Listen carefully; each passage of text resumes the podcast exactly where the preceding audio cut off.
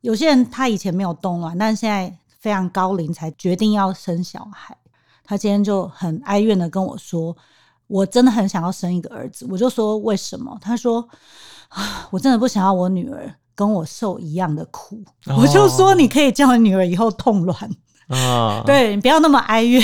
OK，然后他就说，我也很后悔，比较年轻的时候还不知道这样子的知识，不然我可以有所选择。嗯，对，我身边还是有很多人，他本来就不想生小孩啦。现在很多人很爱猫猫狗狗，他们也会问我，然后他们听完以后就说好，没关系。但是我知道我有一个选择，也是很好的事情。他知道了这一切的知识以后，他最后选择不想冻卵，我觉得也很好。但你总不要不知道这件事。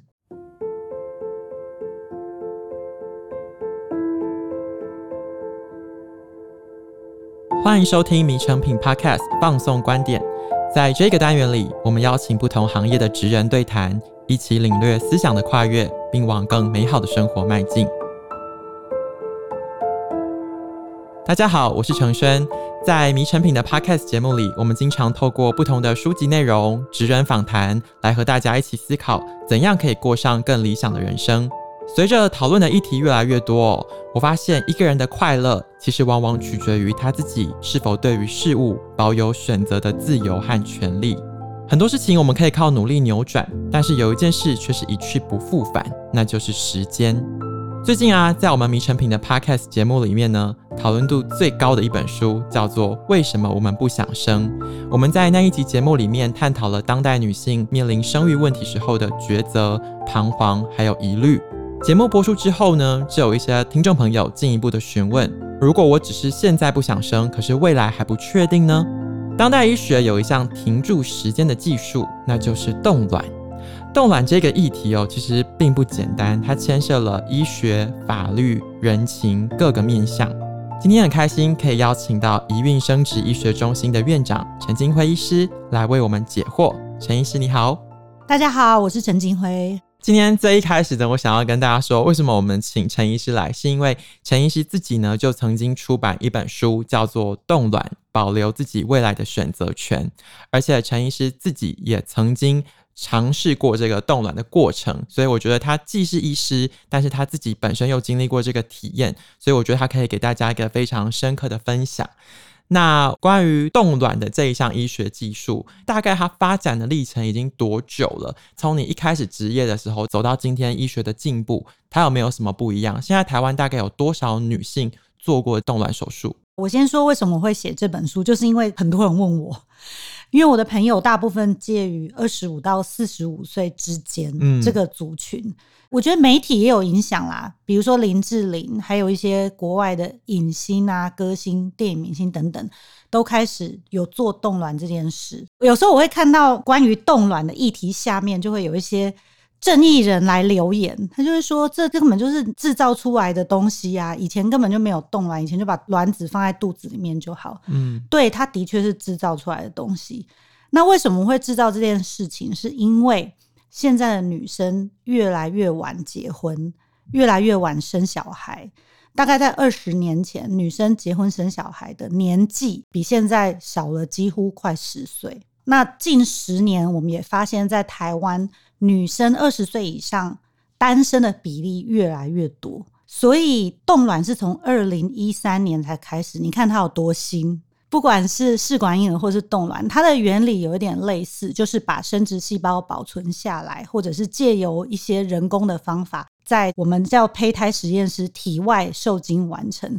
这些事都非常的年轻。试管婴儿只有四十年的历史，冻卵只有十年的历史。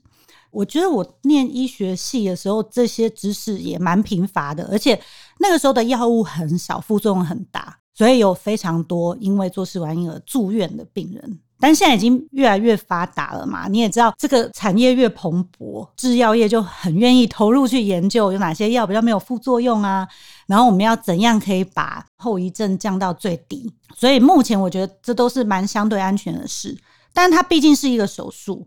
所以我也不会鼓励所有的人一定要冻卵。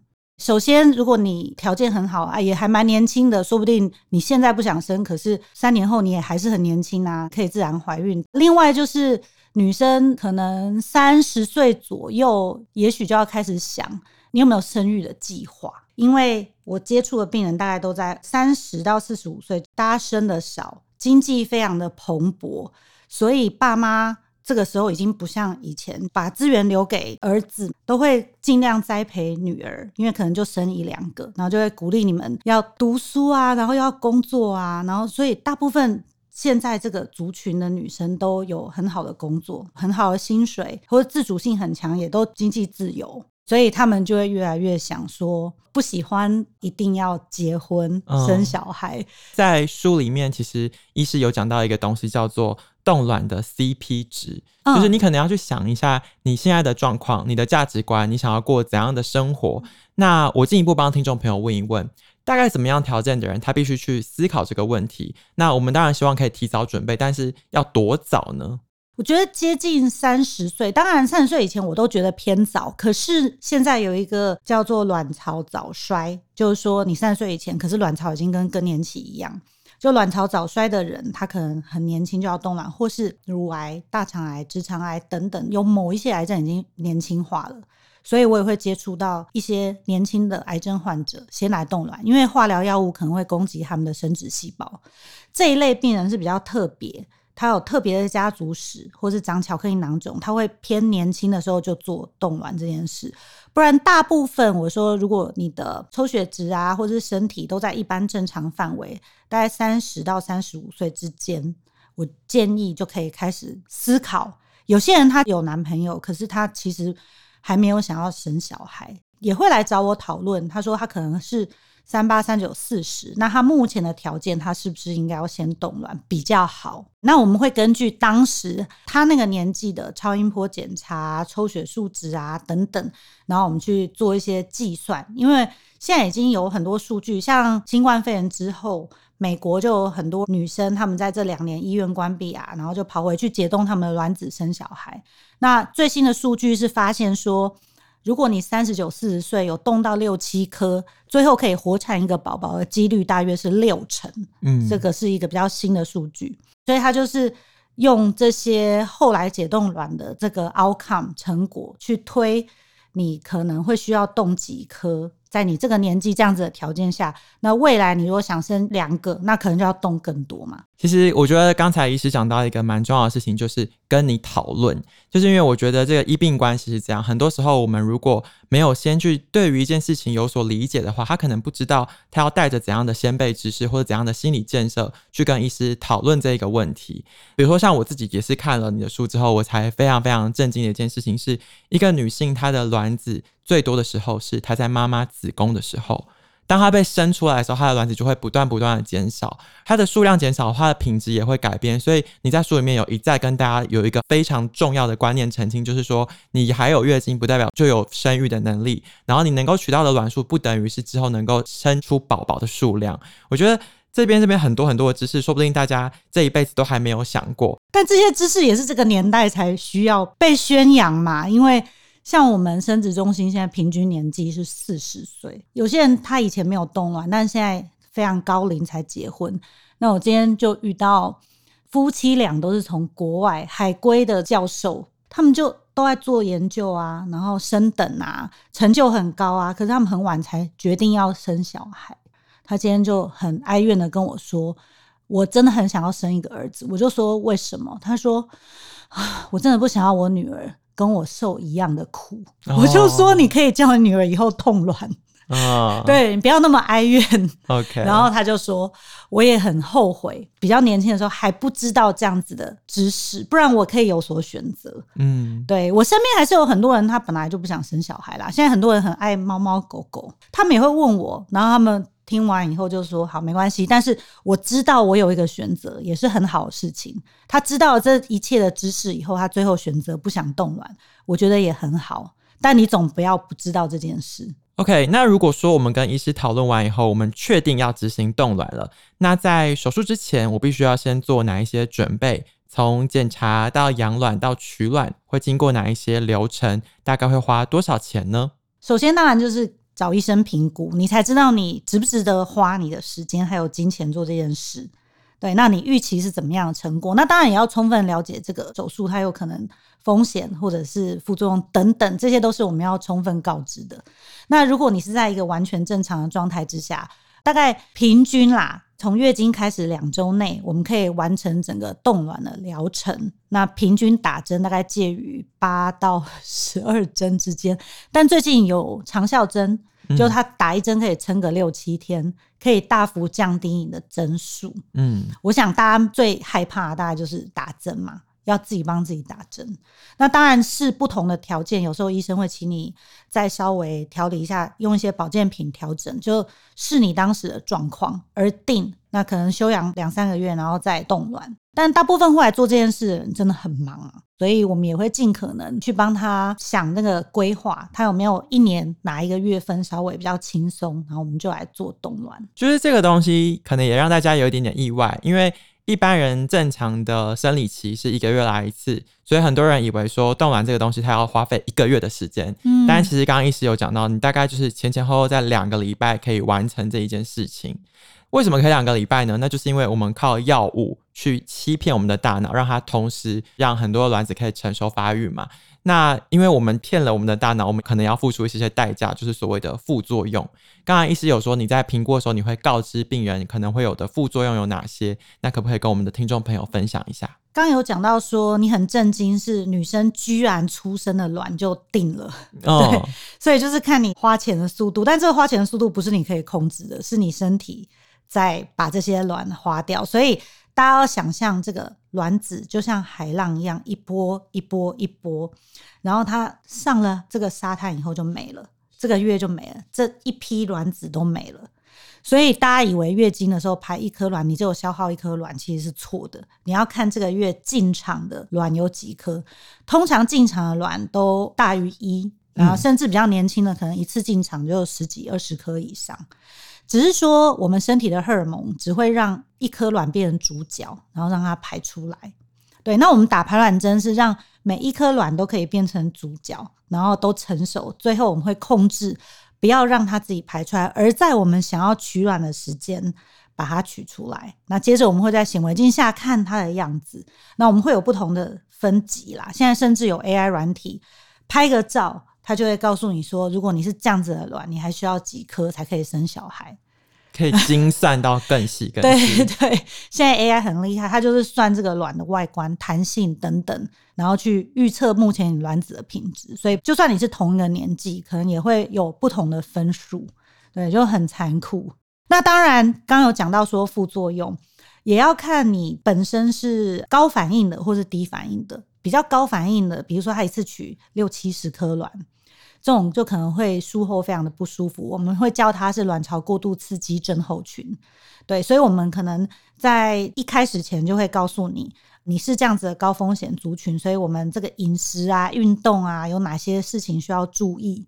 另外，他一定要观察自己的生命真相啊等等。那在用药的话，就会相对保守。所以我们现在用药有不同的方法。去应付不同的病人，对，包括连癌症病人，他的打针的方法也不一样，嗯，或是卵巢衰竭的病人也不一样，它是一个蛮个人化的治疗。检查这件事情有一个很重要的，可能要提醒大家，它是必须要在月经来第二、第三天的时候去做这件事情，是最好，因为这个时候我们的超音波是最准确的。所以在检查的时候，你就说就是可能会弄得有点狼狈，但是医师会 take care 好大家的各个面相。是是是。那检查完了，然后开始执行，要开始打排卵针的时候，你书里面的分享也有讲到，光是这个针的药剂其实就分很多，有些可能还是粉状，你要自己在家里像实验室一样调配制作。那有些相对比较简单，可以跟大家分享这中间的差别是什么吗？排卵的药它就不同的成分跟不同的制成，所以它会分成。很多厂牌，然后会分成粉的，或是笔的，或者是一体状。现在越来越流行是用笔状的，越容易可以自己打的越好。对，越简单，但是它相对保存比较不易啦，因为它已经被混合了，嗯、所以你可能要冰啊，会很麻烦。那粉的好处就你可以带来带去，因为它就不受温度湿度的影响，所以也是要跟个案讨论。像住比较远的啊，或是有一个人就跟我说，我明天就要去露营，露营的我就会给粉。哦，因为他还要携带外出，對，对，所以我们会依照每个人他的方便程度。还有他学习很快，然后愿意去学，或是他需要打长效针，比较害怕针的。那当然，在副作用，除了这个卵巢过度刺激以外，也有一些人会对排卵针的反应比较大，但大部分都落在轻微的，比如说腹胀，就觉得肚子很胀，像青蛙一样。嗯，对。那少部分会觉得头痛，或者是心情有很大的起伏等等，因为它会让你的荷尔蒙有所波动，所以偶尔还是会遇到。有人需要再调整药物，那你就是中间可以跟医生讨论，你可能觉得哪些不是很舒服，所以换一种替代方案再试试看。那他经历了周期，他都有按时打针，把自己身体顾好，然后等到要来取卵的这一天，会发生什么事？取卵手术本身其实蛮快的，它大概就二十分钟。像你去做健检，可能要空腹啊，然后跟麻醉科医师聊聊天呐、啊。消毒啊、铺单啊等等，然后术后会在恢复室休息一个多小时，确定你的生命真相都稳定，也没有什么不舒服，才会让你离开。那在结束这个手术之后，有没有一些在照护上要留意的？比如说，我可能不能去运动，或者是我不能去游泳之类的吗？到时候都会有很清楚的卫教单，但会根据每个人取得的卵数，那去判断说你是不是高风险族群，比如会腹水啊，或是会卵巢扭转啊等等。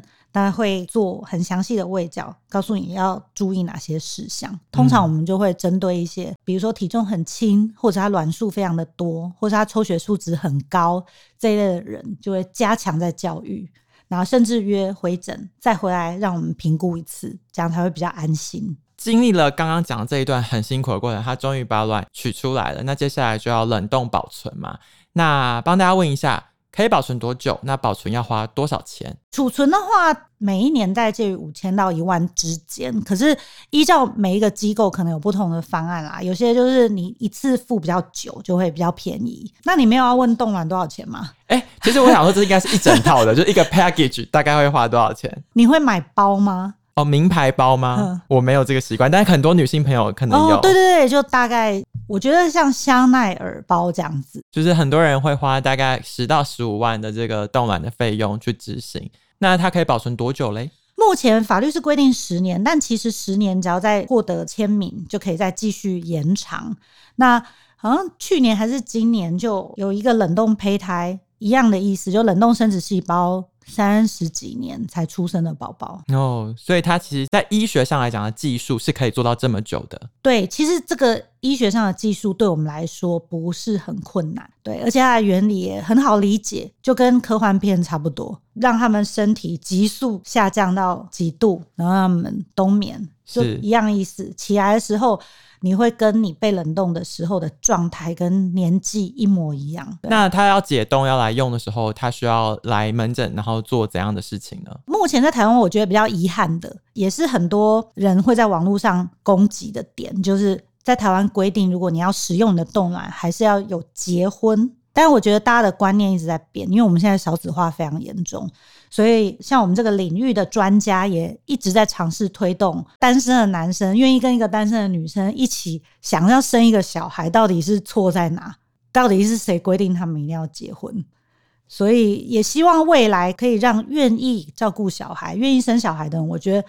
都很值得鼓励呀，因为现在在其他的国家就不一定需要。那和配偶一起来到门诊之后，我们要开始怎么样来启动这个解冻过程，然后怎么样到怀孕？其实很简单诶，我有时候都觉得我很像物流公司，我就把卵解冻，然后把它受精，做完胚胎以后就放回子宫，就这样。那成功几率呢？成功几率要视你当时的卵子冷冻年纪而定。越年轻是越好，三十五岁以下会最好。那精子也很重要，好吗？嗯，也是要健康的品质。对，一人要贡献一半嘛。目前你个人的经验，冻完之后解冻成功怀孕，当上妈妈的年纪，年龄遇到最大的个案是几岁？五十到五十五之间呢。哦，但我们都会希望，因为个案每次冻完，就问我说：“那我最晚可以什么时候来啊？”我就说，当然你可以很晚来，可是我还是很希望你四十五到五十岁以前可以来，好吗？然后他就说，为什么？是因为法律规定？我就说不是，我说你想要在五十岁以后怀孕吗？因为体力没有办法负荷嘛。然后第二，很多这个生产的风险会提高，因为他会误以为是怀孕率会下降。我说不是，怀孕率只有一点点差距，因为你的卵还是你很年轻的时候冻的，所以其实你的怀孕率会接近你。很年轻的时候的怀孕率，但重点是你这个整个怀孕还有生产的风险会提高，比如说在这个孕期中有高血压啊、早产啊、糖尿病等等的。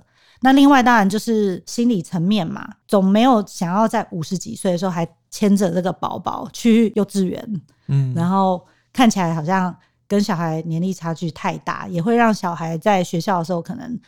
会有一点点情绪反应，嗯，对，就是种种的理由，我会希望他们都可以在自己体力啊，或是怀孕的风险最低的状况之下，还是可以再考虑一下，是不是什么时候怀孕最好。我觉得大家有时候有很多的问题跟焦虑，可能是来自于真的可能身边没有太多这样子的人跟经验可以去做参照。那我觉得蛮感动的是说，医师在书里面其实有讲了好几个具体的案例。不知道你在职业的过程中有没有你比较印象深刻的例子？不管是你特别感到感动的，或是感到意外的，因为我看你的脸书也都会跟大家分享。那可不可以跟我们的听众朋友说一下？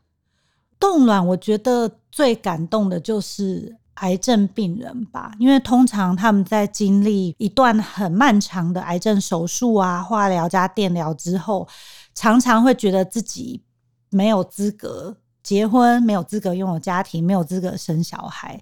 但是其实现在癌症的治愈率是很高的。那当你看到有一个人是因为他觉得他生命可能会终结，但是他还是选择先来冻卵。他觉得他自己可能没有办法把这个癌症治疗做完，但还是想保留一丝希望。对，但是其实你的人的心情总是会在很悲观的状态之下，但你在做这件事情的时候会觉得不是很开心。那那个时候我都会鼓励他们说：“哎，你知道吗？我有很多案例其实都跟你一样。”但是他们后来现在都是妈妈，然后甚至有些人会愿意分享照片，所以让他们看到，比如说跟他们一样很年轻的乳癌病人，可是现在是抱着双胞胎，他们就会觉得哇，他们应该要为了自己这个未来的生活而努力。那就会愿意好好的对抗癌症，然后现在先冻卵。我觉得这个是一个很能鼓励年轻的癌症病友继续往前进的很棒的事情。其实，在我介绍过那么多书，然后访问过这么多职人之后，我越来越相信人的身体跟心理它会互相影响。所以我刚才听到医师鼓励病人的故事，我就想到，其实你自己曾经在经历，比如说流产或是这种身体不健康的时候。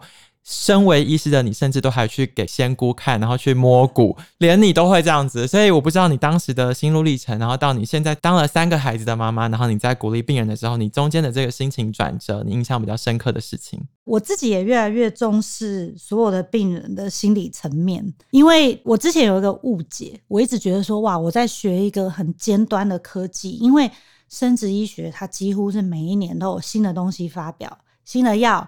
新的养胚胎的方法，新的仪器，新的培养液，所以我每天在做这件事情，我是很兴奋的。可是我常常忘记说，个案来我的前面，他的心情不是他要面对一个很新的科技，而是为什么别人不用，可是我要。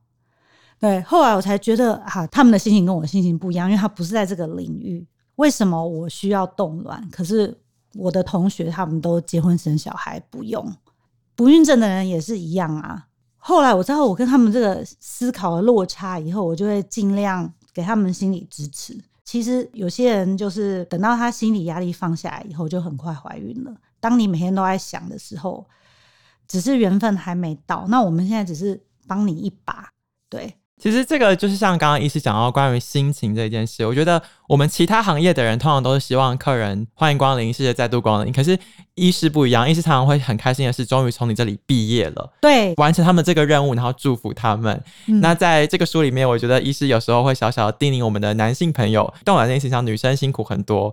那对于男性朋友，你有什么样的叮咛或者是嘱咐吗？有啊，我昨天才刚遇到一个案例啊，就一对夫妻，他太太可能都很认真、很认真的问我问题，然后写笔记，那我就回答他。那先生可能累了吧？我问他说：“你是不是有点想睡？” 他就 恍神的样子。最后太太就跟我说：“好，那我们要一起努力哦。”然后我就说：“不对，是我们三个要一起努力。”嗯，对，然后就把先生叫起来。对，那也会交代他们一些要做的事情，因为其实统计起来，像今年这个有一个流产的医学指引，他就有讲到说，其实反复性流产先生也占了很重要的角色。如果这个先生的 lifestyle 是抽烟、喝酒、不运动，其实精虫会很差。嗯，然后这些二手烟也会增加太太流产的几率等等。对，但有在进步啦。我觉得，其实国健署开始发了爸爸手册。所以孕妇产检的时候，爸爸也被派了一本教科书。这真的是时代观念不断的改变。嗯，回过头来呼应一下今天一开始跟大家说的，就是幸福的人生就在于你有没有一个自主掌控的能力。就如同医师在这一本书提到的，孕育生命的时机由你决定，人生的风景自己安排。如果你还在人生的十字路口犹豫纠结，希望今天的节目可以带给你不同的启发。如果想更深入了解今天讨论的主题，欢迎到你附近的诚品书店。或是点击我们节目的资讯栏，查找陈金辉医师的作品《冻卵》，保留自己未来的选择权。谢谢大家的收听，也谢谢陈医师的分享。我们下次见，拜拜。谢谢大家，拜拜。